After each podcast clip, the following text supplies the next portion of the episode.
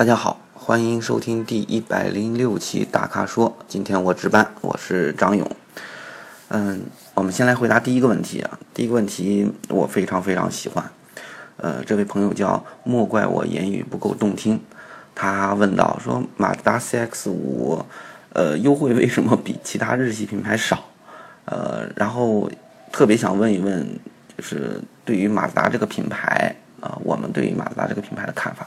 那我就说我的呃感觉吧，嗯，马自达这个品牌呢，我是非常非常喜欢的，嗯，这个情感来源很很很独特。我也不是他的车主，我也不是他的消费者，但是我对他确实产生一种特别敬佩的这个感觉。马自达比较特立独行，或者说比较怪咖。嗯，你感觉这厂商生产的？汽车或者产品啊，它就是，呃，意思就是，呃，你喜欢我你就来，你要不喜欢的我呢，我也不是很强求你。嗯，它如果放到音乐里面，你觉得这这马自达就是它不排斥流行音乐，但是它绝对有点摇滚范啊。呃，在日本厂商里呢，马自达是最讲究运动和设计的。呃，他说人马合一，呃，他是这么说的，也是这么尽量去做的。我说是尽量去这么做的，而且，呃，做的还是不错的。如果说有匠人精神的话，我觉得马自达真的可以算一个。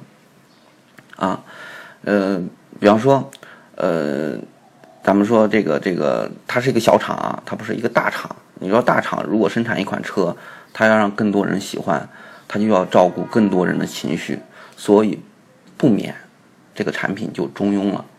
如果说你你就认为我我就是一小厂，我就是让喜欢我的那一部分啊消费者喜欢，对他们负责，那我就可以个性了，对吧？那马自达就是这种，呃，大批量生产车型的厂商里面的小定制的那种那种感觉啊。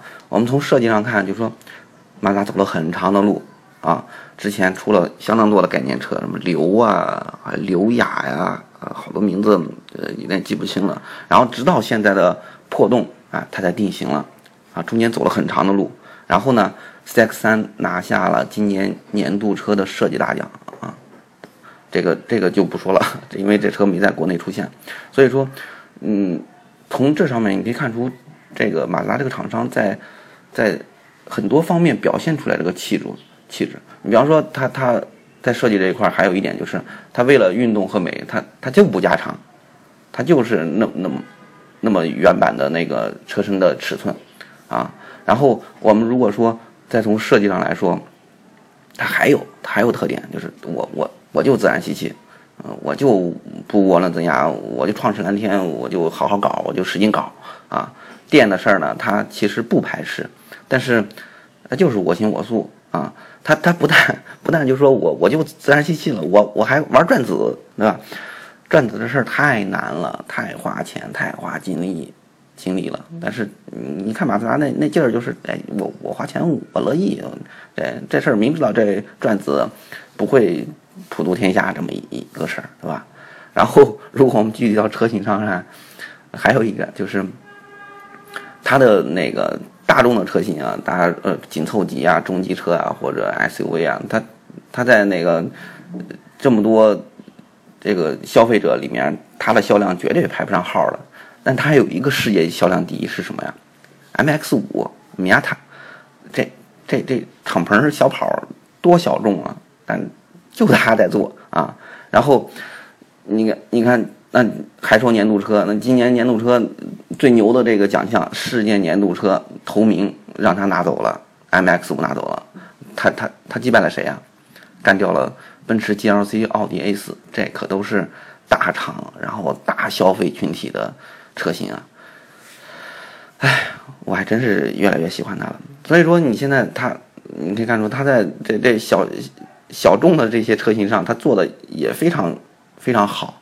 啊，虽然这受众群体真的不是很多，然后 M X 五现在成什么样了？就是，呃，你其他厂商你都要想想做这一些车型车型的话，你你就得找他，对吧？菲亚特不就是这样的？幺二四，他就就得找马自达。然后我们再回到国内来看啊，那国内来看，你看，CX 五，刚才你说的 CX 五，CX 五在这同级别里面竞争对手太多了啊，它关注度不多啊，大家到时候一看这这紧凑级 SUV，是吧？那那 CX 五不够实用，所以说呃它它的销量并不高。但是但你看现在它又出一 CX 四，这 CX 四呢就是还是 CX 五，但是它又个性化了一些。然后一看，哦哟，这关注度非常非常高。从我们这个呃。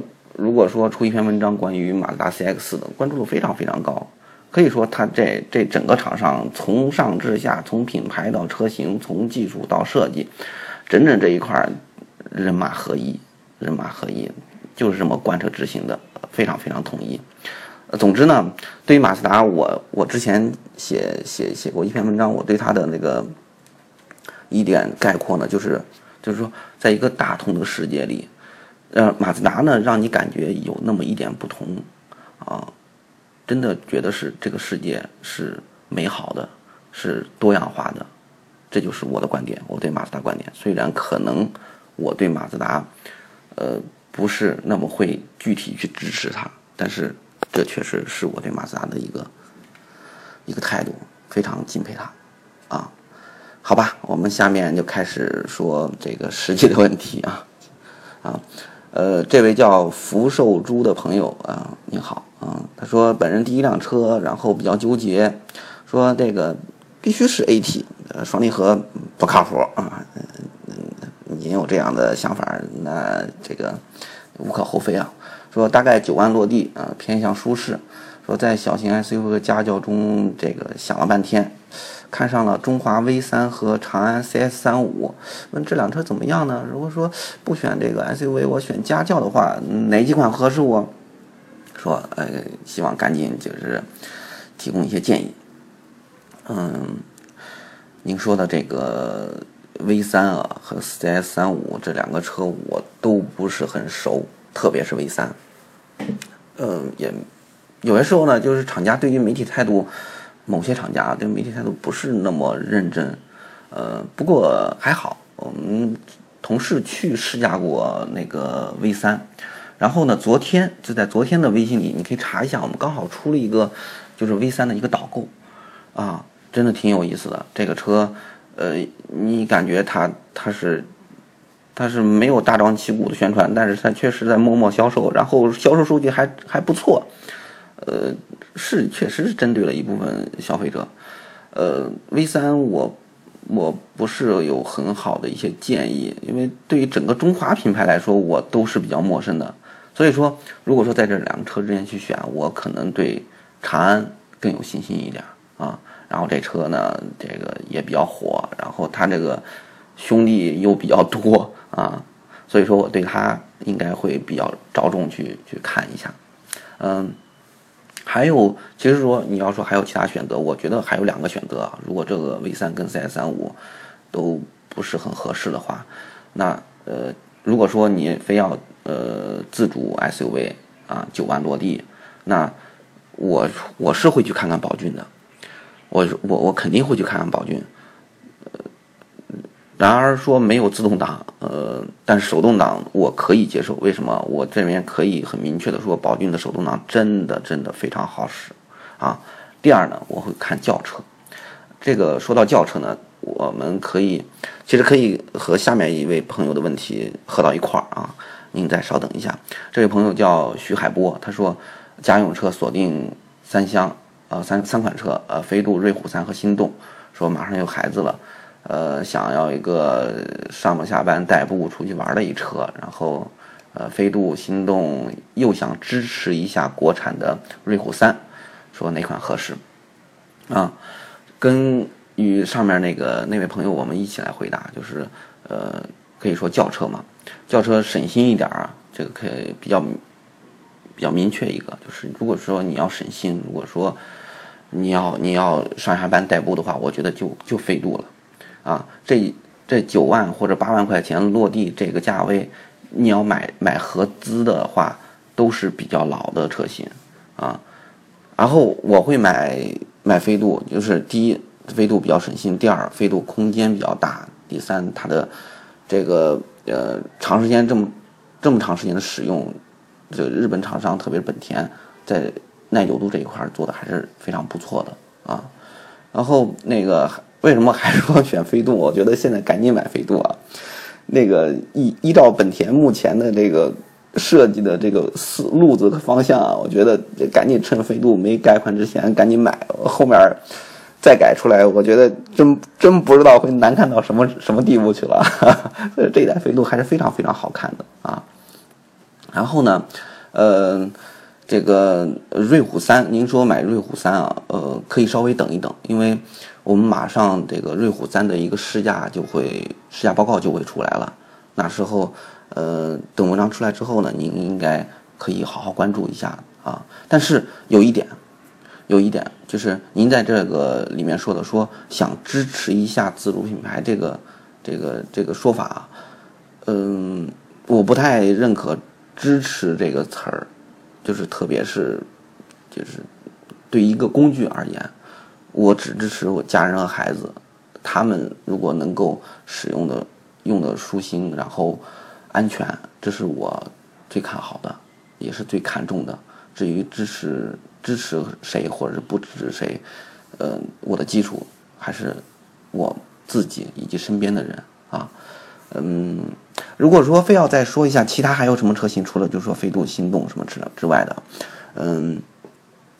我觉得可以看一下那个精锐、精锐和 Polo 吧，大众系吧。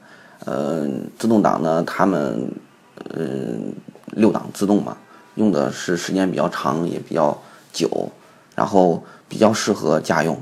呃，你要说其他车型呢，你比方说呃乐风新出的乐风 RV 啊，还有起亚 K2 啊，呃，同样是小型车，同样的定位吧，但是相与这两者。相同的很多车型用的都是四档自动，所以说相比来说，我觉得就是买一个这这个这个档位比较多的啊，你出去也也顺心点啊，方便一点。所以说呢，这两个网友的我的意见呢，就是第一个网友呢，您要是买 SUV 的话，可以看看 CS 三五，然后如果说不一定非要自动挡的话，宝骏啊。然后说，如果要轿车的话，那嗯，Polo 其实也是一个挺好的一个选择，呃，不是 Polo，飞度，飞度也是挺好的一个选择。然后可以看看 Polo 或者精锐这些老的，呃呃小型小型车，嗯，好吧。好，我们还有第四个问题啊，这第四个问题，这位叫周星驰的朋友在问啊，周星驰啊，周周周星驰，他是那个周啊，呃，算了，嗯，Who care？他说：“为什么厂商不使用小排量多缸发动机？说现在因为排量税原因，呃，环保啊，呃，发动机排量越来越小，所以三缸、四缸这些小型小排量发动机越来越多。但是这个缸说越多了，不是会更稳定吗？然后为什么不制造小排量的六缸、八缸发动机啊？嗯，这么说吧，我觉得啊，这这这不是说不不可行。”呃，是个，但是是个亏本买卖。